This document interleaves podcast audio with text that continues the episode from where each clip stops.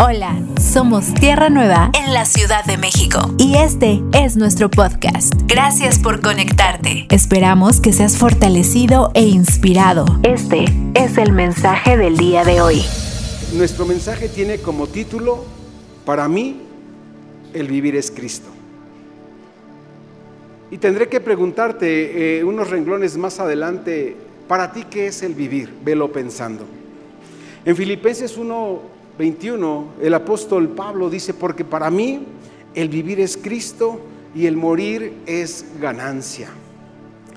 Este versículo, amado, suena bien fácil de decir. Muchos podemos, no, hombre, para mí el vivir es Cristo, pero realmente hemos podido lograr entender esta nueva vida que tenemos y la expresión de esta vida que hoy portamos.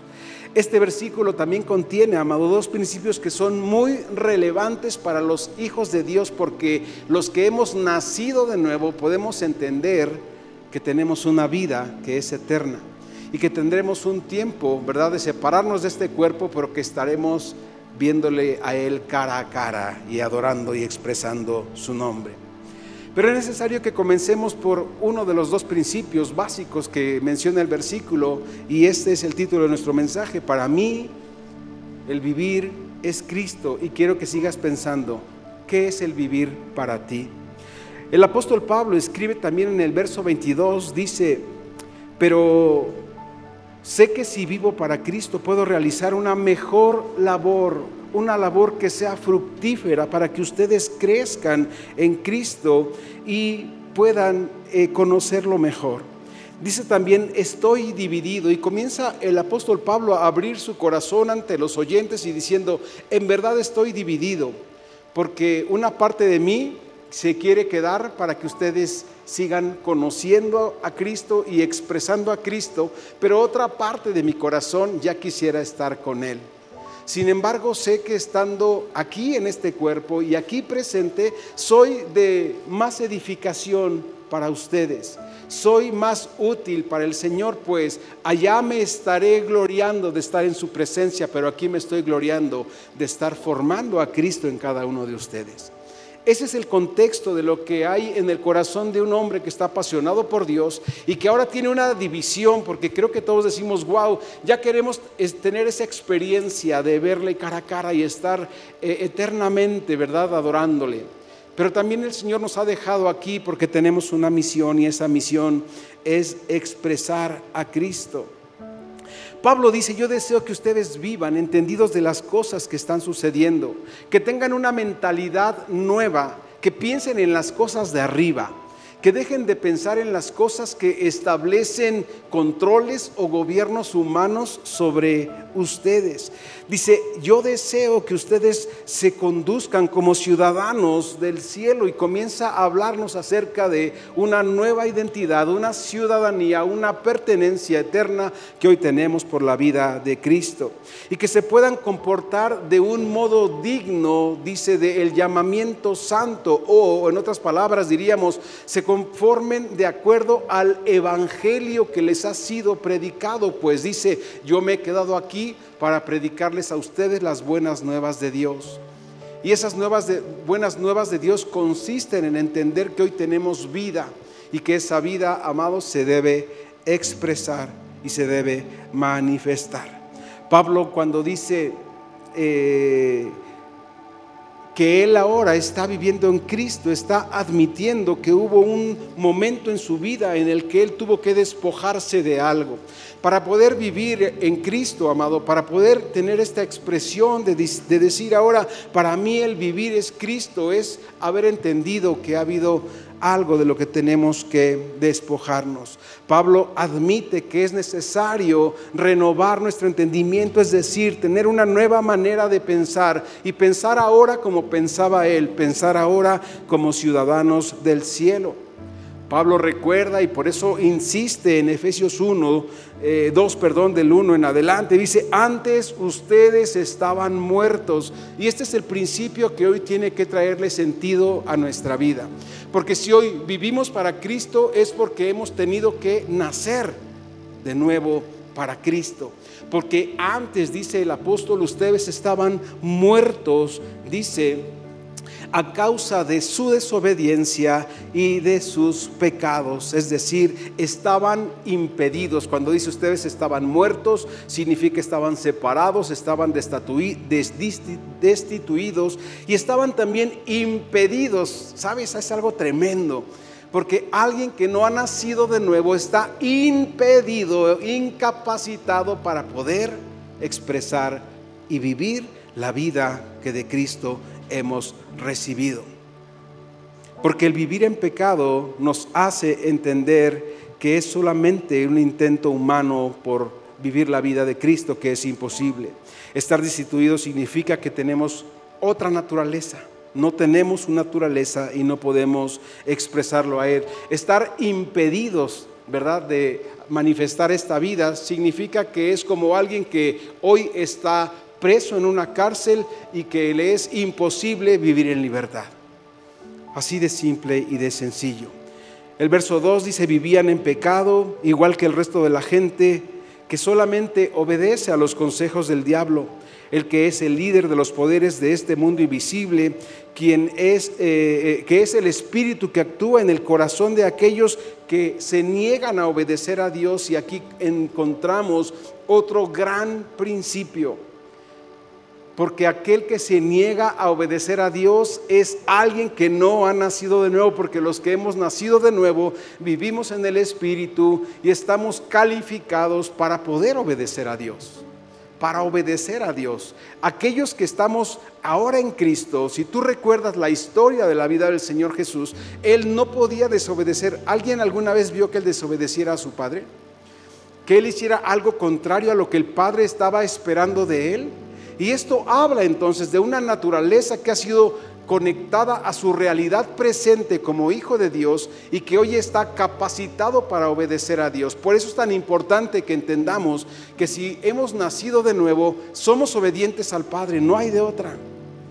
No hay de otra. Entiendo que pueda seguir habiendo una lucha, entiendo que pueda eh, seguir habiendo pensamientos un poco complicados, como ya lo expresamos la semana pasada, porque a lo mejor seguimos siendo bebés espirituales o seguimos siendo niños o estamos adolescentes, pero por eso constantemente la palabra nos invita y nos dice, crezcan crezcan, sean maduros para que puedan ser la expresión de esta vida. Todos vivíamos así en el pasado, dice también el apóstol Pablo, siguiendo los deseos de nuestras pasiones y la inclinación de nuestra naturaleza pecaminosa, porque nuestra propia naturaleza era objeto de enojo de Dios, igual que la de todos los demás. Pero Dios, que es tan rico en su misericordia y nos amó tanto que a pesar de que estábamos muertos a causa de nuestros pecados, di conmigo, nos dio vida. Y si nos dio vida, podemos vivir su vida. Porque la vida que nos dio no es un tanque de oxígeno para que la carne reviva, sino es una vida nueva que hoy expresa su vida, expresa su naturaleza y está completamente, eh, es, es afín a la naturaleza de Dios. Él nos dio su vida, dice, cuando levantó a Cristo entre los muertos es solo por su gracia, por la gracia de Dios, que nosotros hemos sido salvados. Ser, salvados en este punto, mi querida eh, y amada iglesia, significa que el que ha sido salvado tiene la vida. El que es salvo porta la vida de Dios. No sé si cómo tú has entendido la salvación, pero el que no tiene salvación está muerto, el que tiene salvación tiene vida y esa vida que tiene es la vida de Cristo que hoy puede ser expresada. En Romanos 6, 9 al 11 también sigo eh, tratando de establecer una introducción que le dé sentido a lo que estamos hablando. Y en Romanos 6, 9 al 11 dice, sabiendo que Cristo, habiendo resucitado de entre los muertos, ya no muere y esta es la vida que Él nos ha heredado. La muerte no se enseñorea más de Él. ¿Y esto qué quiere decir? Que la naturaleza del pecado que antes reinaba sobre tu vida, esa misma naturaleza ya no tiene más control ni señorío sobre ti. Porque ahora tú le perteneces a Él y en Él tienes la capacidad de ser un hijo que oye la voz de su padre y que puede obedecer la voz. Entonces dice, eh, la muerte ya no se enseñorea más de ti. Esto, amado, no es que hablemos de, que la calaca eh, te, te, gobierne o que la santa muerte, nada que eh, de eso. Dice, habla de una naturaleza de pecado que antes estaba sentada en el trono de tu vida, que gobernaba tu mente y tu corazón. Dice, porque en cuanto Él murió, el pecado murió de una vez por todas. Y esta es la acción que tú hoy tienes que saber. Por eso la escritura nos hace entender que no somos pecadores, pues hemos nacido de nuevo, hemos nacido de Dios y la naturaleza que tenemos es santa. Cometemos pecado cuando ignoramos lo que Dios tiene para nosotros, pero nuestra naturaleza ya no es la naturaleza de pecado. Fue vencida por Cristo en la cruz y dice, cuando Él murió venció la muerte de una vez por, todas, pero dice, y en cuanto vive, vive para Dios. Y este es ahora el principio que le da sentido a lo que quiero compartirte cuando te hablo acerca de que para mí el vivir es Cristo, porque hoy el que vive dice, vive para Dios. Así también vosotros considérense muertos a esa naturaleza de pecado, pero vivos para Dios en Cristo Jesús, Señor nuestro. Significa concretamente, amada iglesia, podemos y debemos ser esa expresión. Debemos entender que hoy para nosotros el vivir es Cristo. La vida que hemos recibido es la vida de Cristo. La vida que hemos recibido es una vida indestructible y es una vida que ha sido preparada para que exprese a Cristo en todo lo que es y en todo lo que hace. Ahora entonces la pregunta de los 64 mil. ¿Qué es la vida para ti? La respuesta a esta pregunta puede tener muchísimas variables, pero vayamos escalando y no hablemos de la vida bios, que es bueno, pues para mí la vida es abrir los ojos, respirar, sentir, eh, tener sentidos. No.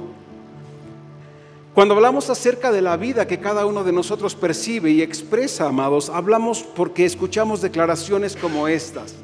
Y muchos de los que estamos aquí lo hemos dicho y podemos seguirlo creyendo.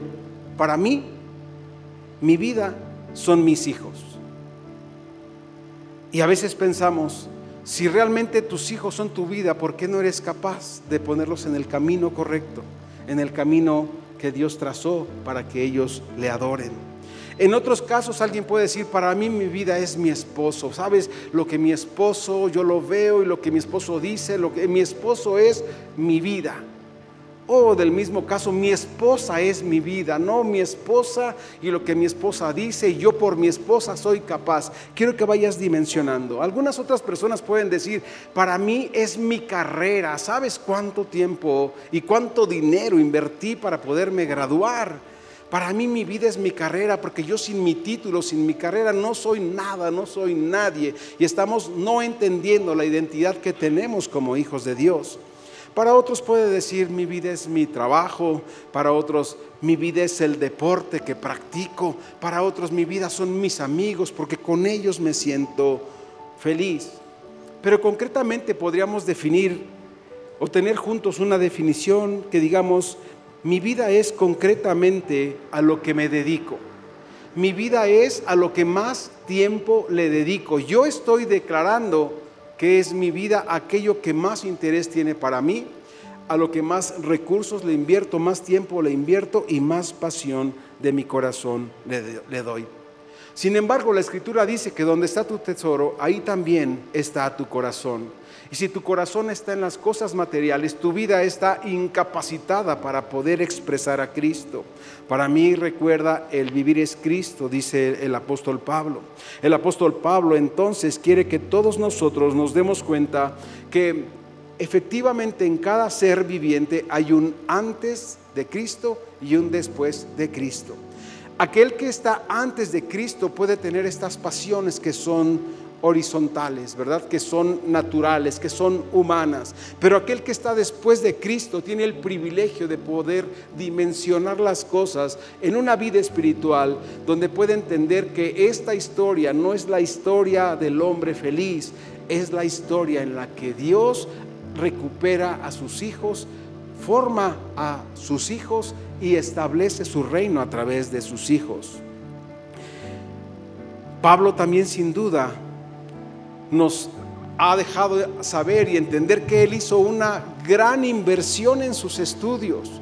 Pablo, Pablo invirtió, diríamos ahora en estos tiempos que vivimos, tiempo, dinero y esfuerzo en su educación.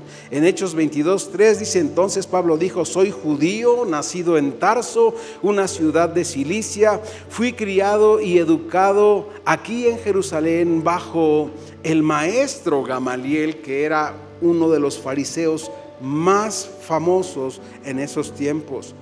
Dice, como estudiante de Gamaliel, fui el mejor. Fui cuidadosamente entrenado en las leyes y las costumbres judías. Llegué a tener un grado, eh, perdón, un gran celo por honrar a Dios en todo lo que hacía, tal como ustedes lo están viendo hoy. Aquí hay otro principio muy hermoso. Pablo en la educación que tenía dice, estuve, fui educado o formado a los pies de Gamaliel y dice también entonces que fui muy cuidadoso y fui celoso de expresar aquello que había aprendido. Cuando se habla de los pies de Gamaliel, investigué un poco acerca de esto y dice que Gamaliel era el maestro y que el maestro tenía la responsabilidad de pasar la ley correctamente a sus discípulos. Pero el discípulo tenía que tener el mismo compromiso que tenía el maestro por transmitir el mensaje, para recibir el mensaje y que el mensaje no cambiara de una boca a otra. Dice entonces que los discípulos que realmente estaban comprometidos a esto pasaban horas a los pies de sus maestros. Y dice, por esta razón se puede decir que los discípulos se sientan a los pies de Gamaliel, dice, para que bebieran todas sus palabras, para que se comieran todas sus palabras y esa fuera la vida que expresaran. Ahora a nosotros nos sucede lo mismo. Nosotros estamos a los pies del Señor Jesucristo y es su voz la que escuchamos, es su palabra la que conocemos y es su vida la que portamos y la vida que también damos a conocer. En Filipenses 3, 4 eh, el apóstol dice, aunque yo tengo también de qué confiar en la carne, si alguno piensa, porque algunos pueden decir, bueno, es que tú ya estás más adelantado, por eso ya lo haces. Bueno, es que salud, es que tú ya eres pastor. Bueno, es que tú ya eres eh, eh, eh, un profeta, es que tú ya eres... No se trata de la identidad que tiene una persona como persona. Porque Él dice, yo tengo todo eso, tengo de qué gloriarme en la carne. Fui circuncidado al octavo día, soy linaje de Israel, de la tribu de Benjamín, hebreo de hebreos en cuanto a la ley guardador de la misma, dice fariseo, en cuanto al celo perseguidor de la iglesia, en cuanto a la justicia de la ley, irreprensible. Dice Pablo, a mí ni la letra me podía condenar, porque yo cumplía todo, es decir, me esforzaba por hacerlo y hacer visible lo que había aprendido. Pero también el mismo Pablo nos dice, pero cuantas cosas eran para mi ganancia, hoy las estimo como pérdida por el amor de Cristo. ¿Qué sucede? Que muchas veces a nosotros nos pasa que nuestra vida, amados, está en una cumbre tan alta que no podemos despojarnos, que no podemos renunciar, que ponemos nuestros ojos en la inversión que hicimos de tiempo y muchos podríamos decir, usted me está diciendo que deje de adorar lo que adoro, pero a mí me costaron muchos años, muchas lágrimas, mucho sudor. Yo me recibí en esa carrera porque fue el sueño de mi padre, porque yo, en, fin, y empiezas a pensar en el yo como hombre, como este eh, eh, eh, Pablo cuando está diciendo, yo tenía todo esto, yo podía ser una expresión impresionante de todo lo que había aprendido, sin embargo, y ese sin embargo es el que le da sentido a nuestra vida hoy como hijos de Dios. Sin embargo, dice que todas estas cosas que para el hombre común, para el hombre natural son ganancia, Él las ha estimado como pérdida por el amor de Cristo. No para alcanzar el amor, sino porque el amor que lo había alcanzado lo había llenado. El amor que lo había alcanzado lo había hecho sentir pleno. No necesitaba nada más, no necesitaba tener ningún otro título, no necesitaba sentirse superior a nadie más. Este amor lo había cautivado. Y ciertamente dice, aún estimo las cosas como pérdida por la excelencia del conocimiento de Cristo Jesús, mi Señor, por amor del, amor del cual lo he perdido todo y lo tengo como pérdida, lo tengo por basura para ganar a Cristo y ser hallado en Él. Así que a la pregunta nuevamente, ¿qué es el vivir para ti? ¿Para qué vives? Esta vida que vives no se vive de ninguna otra manera si no es en Cristo. Esta vida que tienes no es que ahora tienes una nueva, eh, eh, se suma un nuevo recurso para que tú estés bien. No se trata, no malentiendas, no se trata de que estés mal. Pablo dice, y eh, eh, eh, leía, dice, yo fui em, azotado cinco veces con 39 latigazos, fui echado a la cárcel, fui pateado por el pueblo, fui perseguido, fui... Y Pablo, amado, si, si pusieras atención en todo lo que él sufrió, que no es lo que tiene como intención darnos a conocer, sino por eso dice, me propuse no saber nada más de aquí de lo natural, sino que mi propuesta es saber de Cristo, de lo que hizo Cristo en ustedes tal y como lo hizo en mí, porque ahora Él es mi vida y la intención de Pablo es que tú entiendas que también esa ahora es tu vida. Pablo dice que él ahora tiene la misma actitud y esa es ahora nuestro llamado. Pablo dice, tengan la misma actitud que hubo también en Cristo Jesús, que aunque era Dios, no consideró el ser, el ser igual a Dios como cosa a que aferrarse. Yo te pregunto, ¿cuál es tu vida? ¿Qué estás viviendo? ¿A qué estás aferrado? ¿Qué cosas crees que necesitas para tener esa plenitud que deseas? Que para tener eso que tanto anhelas? ¿Qué es lo que Dios no te ha dado para que tú te sigas sintiendo vacío o para que tú te tengas que estar complementando de algo. Cuando vas al nutriólogo y el nutriólogo te da eh, una dieta, ¿verdad? El nutriólogo está, está eh, eh, poniendo delante de ti un balance para que no te descompenses, para que cumplas con el objetivo, pero cuando tú llegas a tu casa y ves lo que el nutriólogo escribió y lo pones en la mesa y dices, esto no me satisface con esto no me voy a llenar, así que yo le voy a poner y abres tu refrigerador y sacas, ¿verdad? Tu pan de caja y sacas tus papas fritas y sacas eh, eh, las cosas que a ti te llenan, que te satisfacen y dices, ahora sí, pero todo lo que el nutriólogo te dio lo, menospreciaste, te sentiste incapacitado de vivir bien y tuviste que poner algo para sentirte bien. Yo te pregunto, ¿cuántas cosas estás poniéndole a la vida que Cristo te dio para poder vivir en la plenitud que tú crees que necesitas? ¿Cuántas cosas hacemos en nuestra vida que son independientes de Dios? ¿Cuántas cosas estamos agregando? Diariamente a nuestro caminar en Cristo, que incluso, como bien citaba el pastor Lara hace un momento cuando nos hablaba de la forma en la que los llevaban a la iglesia, creemos que son correctas, creemos que son espirituales, creemos que son santas, pero no lo son, pero nosotros lo queremos creer porque es lo que nos conviene. Y todo eso, amados, nos impide vivir a Cristo, nos impide expresar esta vida. Cuando Pablo dice, para mí el vivir es Cristo, es que dice, no hay otra vida, no hay otra forma, no hay otra intención, no hay otro propósito, no hay otra pasión, no hay otro amor. Hay solamente una vida y esa vida es Cristo en nosotros. Pablo entiende ahora que para que podamos experimentar esta vida, tenemos que tener ese mismo sentir amar las cosas que Él ama, dejar a un lado las cosas que no son conforme a nuestra nueva naturaleza. En el principio, en los versículos que leímos, que es la introducción de nuestro tema, estamos hablando, amados, que hay una naturaleza que está impedida, que está incapacitada para vivir a Cristo. Hay una naturaleza que por más que se esfuerce, su obra siempre será material o será horizontal, nunca podrá ser vertical, nunca será inspirada ni tampoco le dará gloria a Dios. ¿Por qué? Porque es algo que nace en el corazón del hombre. Por eso Pablo dice, yo imito, ¿verdad? Yo hago las cosas que el Señor Jesús hacía y por eso hoy puedo decirles, en Primera de Corintios 11:1 dice, "Sed imitadores de mí."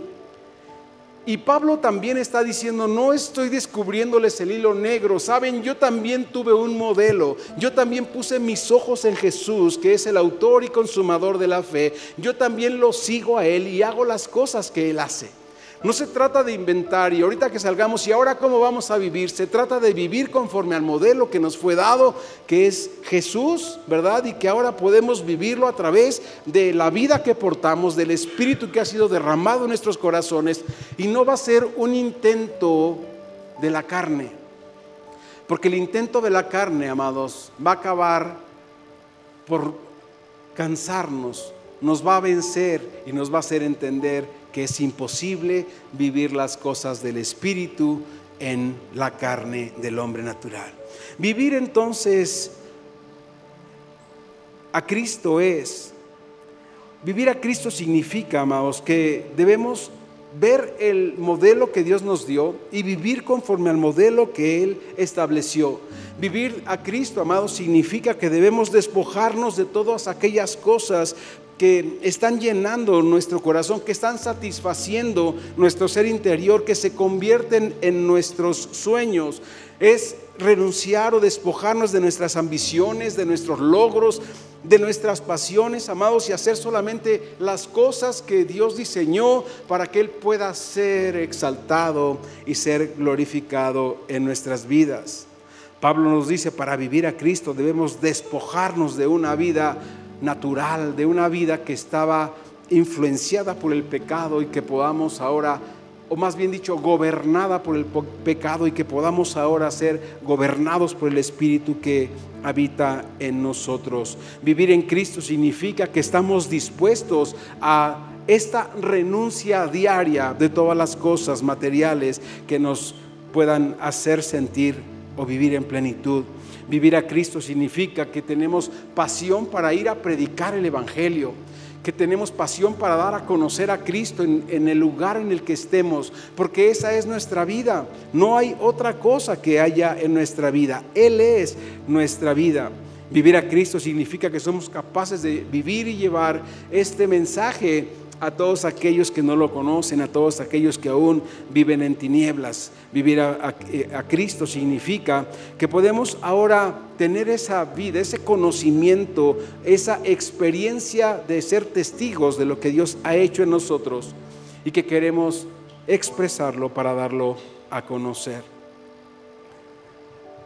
En Filipenses 3:10 dice, nuestro anhelo es conocerle y poder entender el poder de su resurrección y participar con Él en todos sus padecimientos, llegando a ser semejantes a Él en su muerte y, de alguna manera llegarse a ser resucitados de los muertos juntamente con Él. Vivir a Cristo significa, amados, que hemos muerto a la carne y hoy podemos vivir para Cristo, vivir la vida en el Espíritu. Que todo lo que hagamos sea lo que le causa gloria a Él. Que entendamos que corremos una carrera en la cual hay una nube de testigos observando nuestras vidas, pero que esta carrera se trata de Cristo formado en nosotros y expresado en cada uno de nosotros. Hoy podemos entender que esta vida que vivimos le pertenece a Él y que esa expresión de vida somos cada uno de nosotros como parte de su cuerpo aquí en la tierra. Cuando Pablo dice, ya no vivo yo, mas ahora vive Cristo en mí, y las cosas que ahora vivo las vivo en la fe del Hijo de Dios, Pablo dice, tengo conciencia de que la vida de Cristo ahora gobierna mis pensamientos, de que la vida de Cristo ahora está, ha, sido eh, instalada en mi mente y en mi corazón, y la puedo expresar y la puedo entender.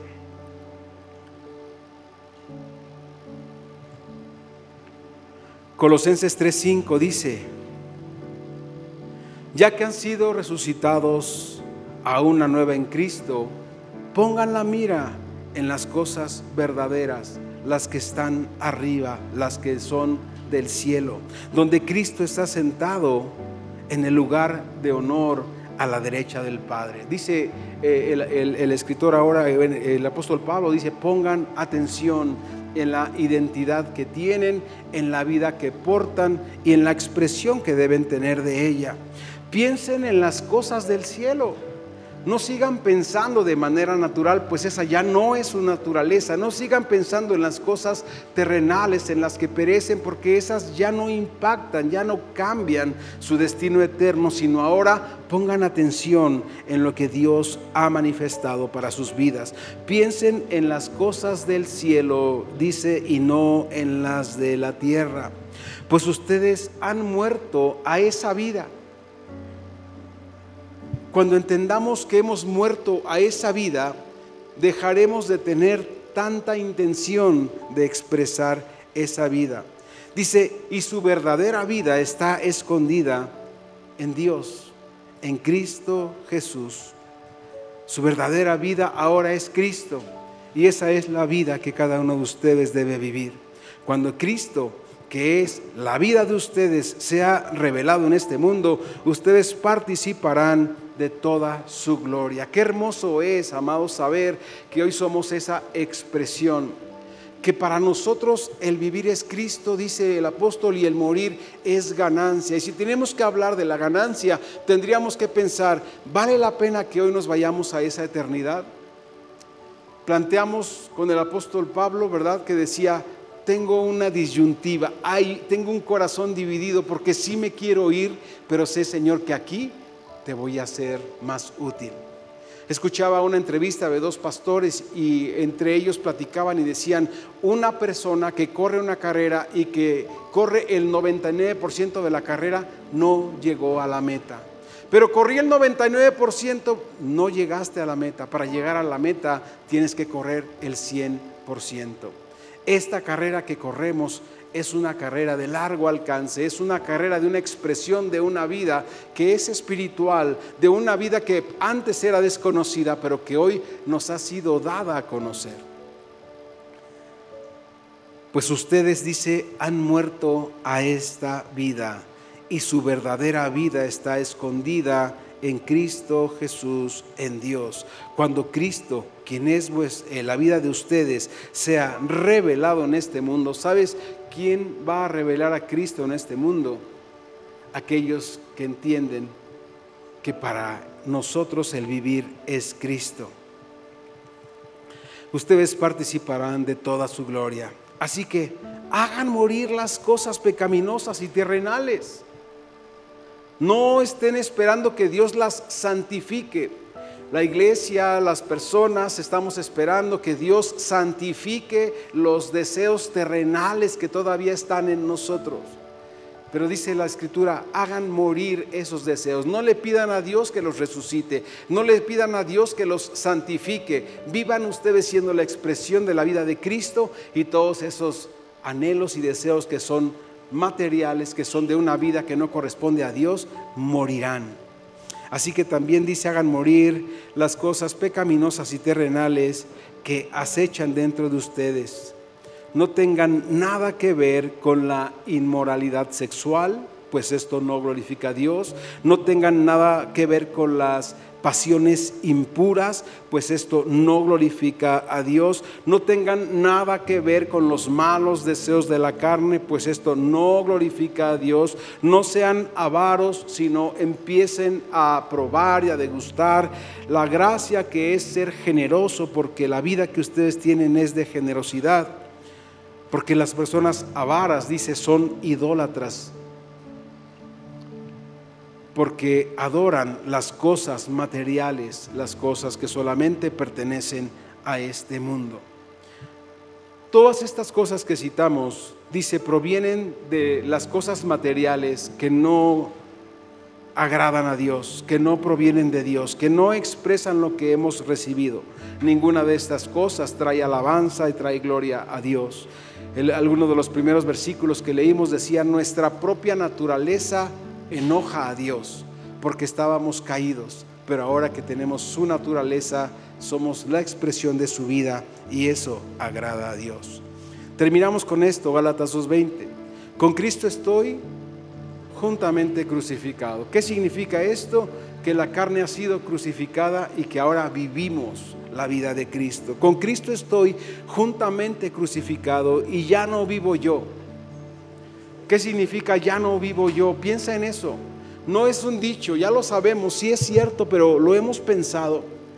¿Qué significa? Con Cristo estoy juntamente crucificado. Mi carne, mis deseos, mis pasiones han sido crucificadas.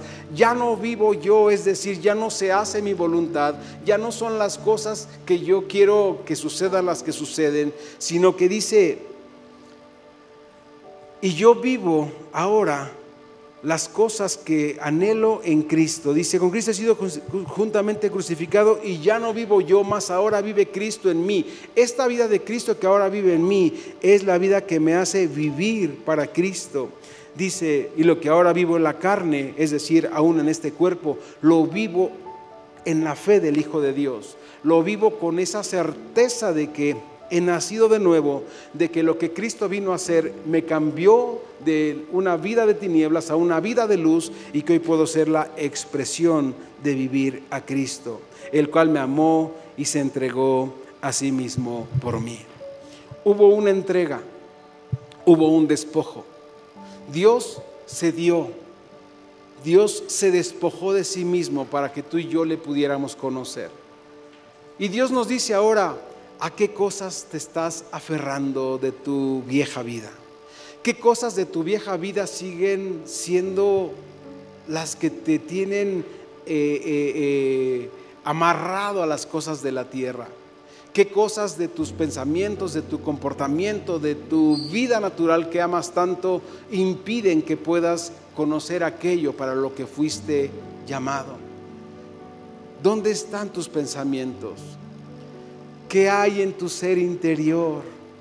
¿Hay vida? ¿Está la vida de Cristo?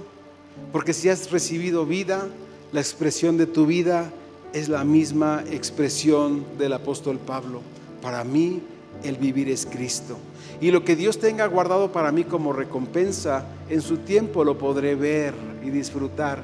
Pero sé que Dios nos ha puesto aquí, que no nos ha llevado porque aún podemos seguir estableciendo, dando a conocer su vida, haciendo que otros le conozcan y que otros también lo puedan adorar. Le digo a mi esposo, me voy a meter. Platicaba ayer con un sobrino de mi esposo que, que decía, me, estaba contando sobre su trabajo y le decía yo, ¿y te gusta tu trabajo? Y me dijo, no. Pero lo hago porque es lo que me permite llegar a mi casa y tener eh, provista a mi familia y poder pasar tiempo con mi hijo. Pero tengo determinado el horario que voy a usar para eso porque no quiero pasar demasiado tiempo en el trabajo porque necesito estar con mi esposa y con mi hijo. También tuve algún compañero de trabajo que le encantaba jugar básquetbol, a él y a su familia, y trabajaba, él sabía que el, tiempo que invertía en la semana era para poder el fin de semana, esos gustos raros, jugar básquetbol todo el fin de semana junto con su familia, cosas muy raras para mí pero es decir que su trabajo no los tenía. Cuando mi esposo creo que el Señor nos está diciendo que estas cosas no, eh, no quiere decir que no vamos a ir a trabajar, no quiere decir que no vamos a hacer las cosas que son normales, quiere decir que esas cosas no nos gobiernan.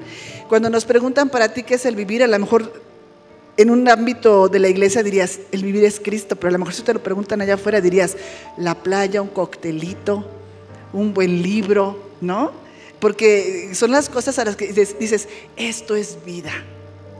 Pero a lo mejor no, no es tan fácil responder esta pregunta. Entonces yo, yo creo que podemos invertirla, como decía Pablo, mi corazón está dividido, porque me gustaría irme ya, pero sé que aquí mi vida es más útil. Y creo que por ahí va el que nosotros podamos entender o, que, que podamos sincerarnos con nosotros mismos en cuanto a qué es nuestra vida. Responde esta pregunta en tu corazón. ¿Por qué tú no te quieres morir hoy? Y la respuesta es, quiero ver crecer a mis hijos. La respuesta es, quiero ver a mis nietos. La respuesta es, quiero ir a la boda. La respuesta es, quiero trabajar para dejarles un patrimonio. La respuesta es, necesito cuidar de mis padres. La respuesta es, no me he enamorado. Eso es lo que es tu vida. la respuesta que le des a eso es lo que es tu vida. Y no son cosas que estén mal y no son cosas que no, no sean también de parte de Dios, pero son las cosas que no nos pueden gobernar. Pablo decía, para mí el vivir es Cristo, que todo lo que en mi vida se tenga que expresar sea Cristo. Es decir, ¿estás enfermo? Cristo. ¿Cómo se ve Cristo en una persona enferma? ¿Cómo se ve Cristo en una persona que ha perdido eh, familia? ¿Cómo se ve Cristo en una persona que no tiene trabajo?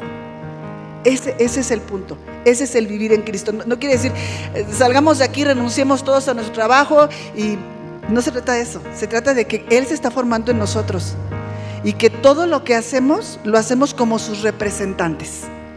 Tú eres el representante, el embajador de Cristo en ese lugar donde estás, desde tu familia hasta tu lugar de trabajo, hasta cuando te vas a comprar un café, todo el tiempo eso es lo que sucede.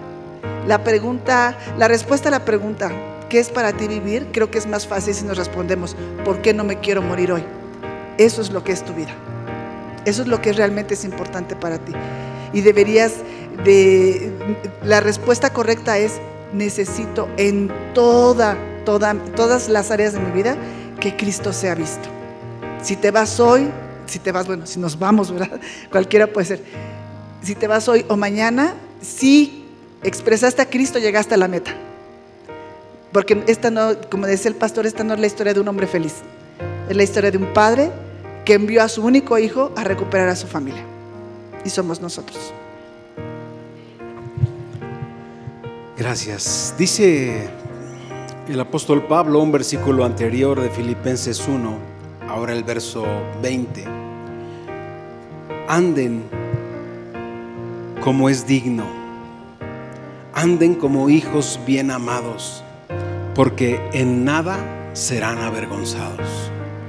Dice el apóstol Pablo, conforme a mi anhelo y esperanza de que en nada seré avergonzado. ¿Sabes qué precioso poder decir, cuando yo vivo para Cristo, en nada, por nada ni por nadie seré avergonzado, porque mi vida está guardada en Él, porque mi vida es Él y la expresión de mi vida es Él, sino que con toda confianza dice, aún ahora como siempre, Cristo será exaltado en mi cuerpo, ya sea por mi vida o por mi muerte. ¿Qué necesitas para poder hacer esta expresión? Para mí, el vivir es Cristo. Cuando alguien te invite, probablemente, no sé, son, piensa siempre que son ejemplos, ¿verdad? Cuando alguien te invite, el próximo domingo nos vamos a talado y si tú estás desconectado de esta realidad, tú dices, nos vamos, compadre. Pero si tú estás conectado a esta realidad, dices, para mí el vivir es Cristo, empezarás a poner a Cristo primero. Empezarás a poner primero a Dios en todas las situaciones de tu vida. Y esto, como bien dice mi esposa, no significará, ¿verdad? que ya no puedas sonreír, que ya no puedas trabajar, que ya no puedas disfrutar, que ya no puedas vacacionar. No. Pero hay algo que es primero. Hay algo que es nuestra vida y es Cristo expresado. Para mí el vivir es Cristo. ¿Sabes? Cuando lee uno este pasaje, puede suceder como en muchas ocasiones que lo leamos tan rápido que no lo entendamos. Pero la próxima vez que te detengas aquí en Filipenses 1:21, detente y piensa, para mí, ¿qué es vivir?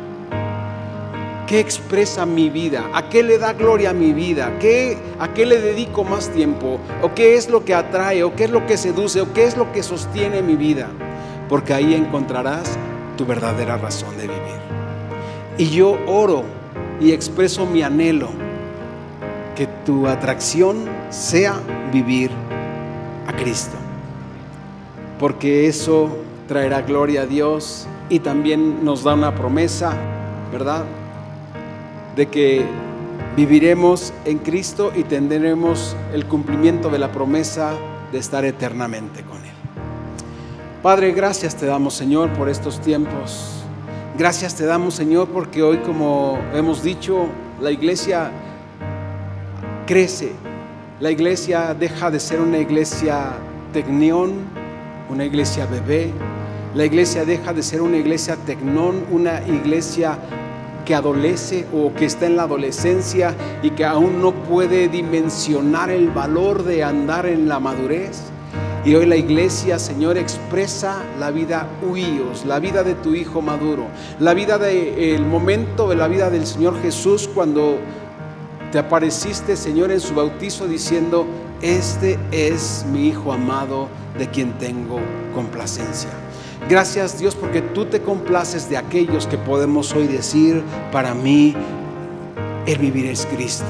Para mí mi vida es Cristo, porque yo sin Cristo no tengo vida. Sin Cristo estoy muerto y sin Cristo estoy preso de los delitos y pecados. Por eso hoy en la libertad que vivo y en la vida que vivo en el Hijo de Dios, tengo, Señor, ese anhelo de ser esa expresión.